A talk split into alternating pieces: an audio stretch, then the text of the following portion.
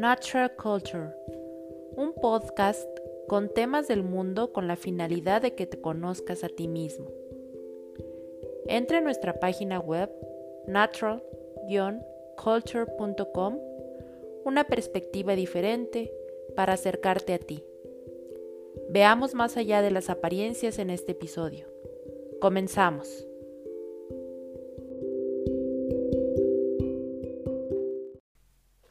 Buenas tardes, espero que te encuentres muy bien. El día de hoy estaremos hablando de un tema muy especial. Este episodio lleva como título ¿Qué son las flores sino la fuente de la felicidad?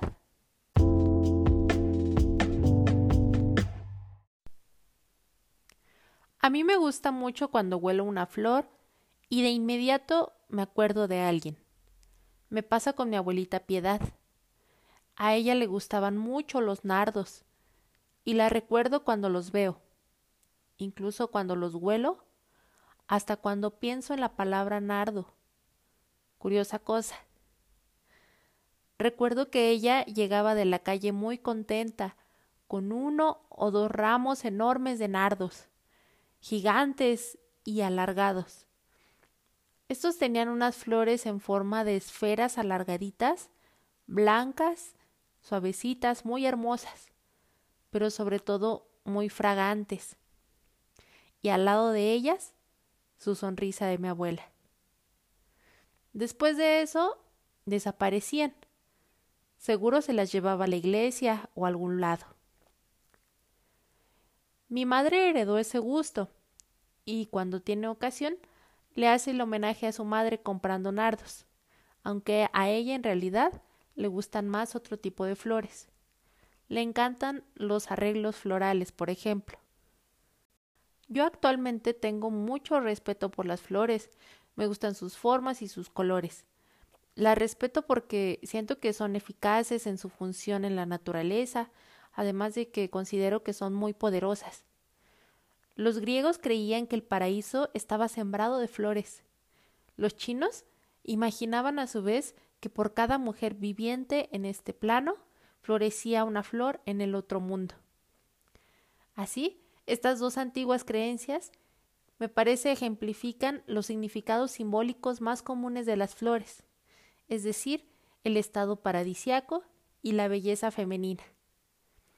Tenemos, por otra parte, que la transformación del capullo en flor representa la creación, la manifestación de la energía a partir del centro y también a la energía del sol, por lo que las flores son símbolo universal de juventud y de vitalidad, la cual también puede ser efímera. Las plantas representan el ciclo de la vida, si nos damos cuenta. Por una parte la fertilidad, la muerte y el renacimiento y muchas culturas pensaban que las plantas además florecían gracias a la fuerza vital del cuerpo o incluso de la sangre de un dios en particular. Los egipcios, por ejemplo, creían que el trigo crecía sobre el cuerpo del dios Osiris. Respecto del simbolismo, tenemos que el loto o la flor de loto, que se alimenta del barro del fondo de los estanques, florece y además revela su belleza, lo que representaría al alma que se eleva desde la confusión de la materia hacia la claridad de la iluminación. Pero ya aterrizando un poco más, solo basta pensar que todos extraemos nuestra energía de las plantas y de las flores directa o indirectamente. Las gramíneas, por ejemplo, son un caso muy hermoso, pues algunas de ellas tienen flores masculinas y femeninas, esto en la misma planta. Las flores masculinas diseminan el polen y buscan alcanzar a las flores femeninas para completar la polinización. Por lo que tenemos que la unión se concreta por medio del viento. Esto sucede en el maíz, en donde las flores femeninas son filamentos o pelos, comúnmente llamados, y las flores masculinas se forman en las espigas. Seguramente te ha pasado que has visto un elote chimuelo. La razón de que no tenga algunos granos es que ese pequeño pelo no logró ser polinizado por el polen de la espiga. Sorprendente, ¿verdad? Los pinos también tienen flores. Lo descubrí recién. Están en los conos. Y también existen flores acuáticas, como el loto, pero también subacuáticas. Entonces, prácticamente todas las plantas tienen flores y estas se adaptan a muy diversas condiciones, estas climáticas, ya que existen incluso en el desierto y en climas helados.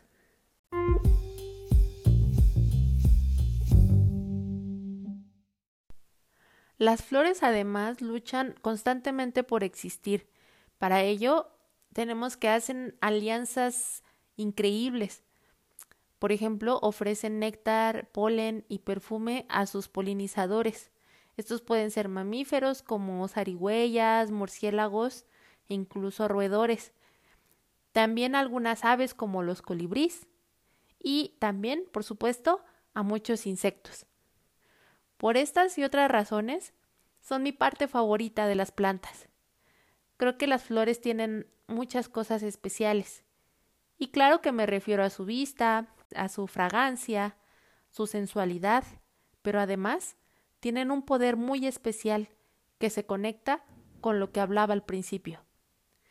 Trataré de explicar a qué me refiero.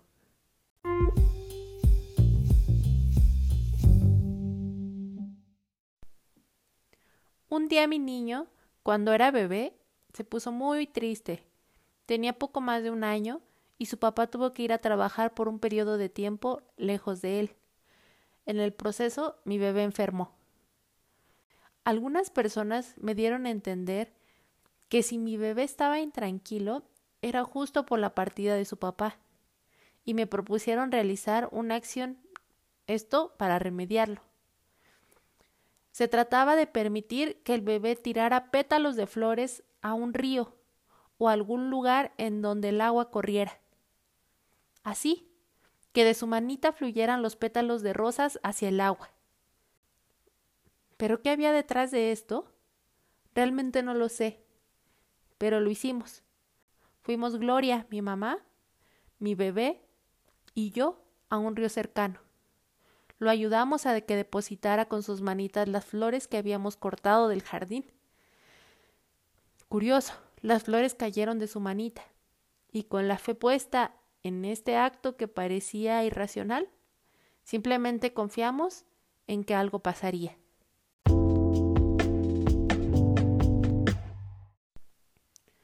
La otra experiencia tiene como protagonista a una flor muy bonita de color rojo. De hecho, hay de varios colores. Pero ese es el color al que me remito ahora. El geranio. Esta flor se ha convertido en una de mis flores favoritas. Es una planta que respeto y que admiro mucho. Y esto a causa de un acontecimiento particular. Esta vez mi hijo no podía dormir. Apenas tenía unos meses de vida y realmente cuando conciliaba el sueño era de forma muy irregular. La situación se estaba volviendo una pesadilla. Lo único que le faltaba era dormir y descansar, por lo que intentamos acudir al pediatra para recibir justo indicaciones, también recurrir a la medicina alópata, le hicimos masajitos, bañitos de agua tibia y un sinfín de técnicas, pero no mejoraba nada. Curiosamente le hicimos un baño de tina con agua tibia y hojas de lechuga, así como nos habían recomendado, porque la lechuga tiene cualidades para relajar. Sí, mi bebé se convirtió en una ensalada, pero no funcionó tampoco. Una amiga, al verme desesperada, me comentó que su mamá sabía curar de espanto a los niños. ¿Pero qué es eso? pensé. Ya había escuchado antes al respecto, pero nunca lo había puesto en práctica. Cuando un niño no descansa bien y tiene un sueño intranquilo o incluso se torna enfermizo, se dice que necesita un tratamiento especial. Esto de acuerdo al conocimiento de muchas mujeres que trabajan con plantas. Así, la mamá de mi amiga realizó un ritual que fue fascinante para mí. con un gran grado de complejidad, que a la actualidad no entiendo del todo, y que involucraba elementos entre los que destaco ahora el agua, la sal y los pétalos de geranio rojo. Simbólicamente fue un ritual muy significativo. Se eligió el mediodía para hacerlo y se hizo durante tres días seguidos. Después de ungirlo y encomendarlo a los poderes divinos, se le colocaron los pétalos de geranio en las palmitas de las manos. Esto como pequeños envueltitos de flores con listones rojos.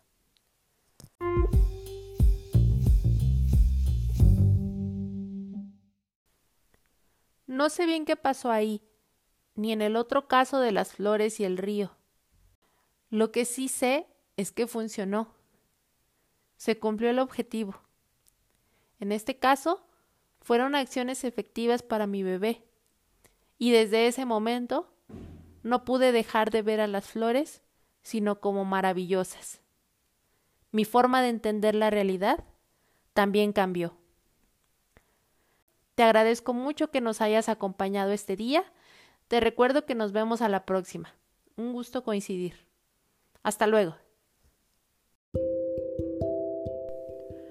Natural Culture, un podcast con temas del mundo con la finalidad de que te conozcas a ti mismo. Entra en nuestra página web natural-culture.com, una perspectiva diferente para acercarte a ti.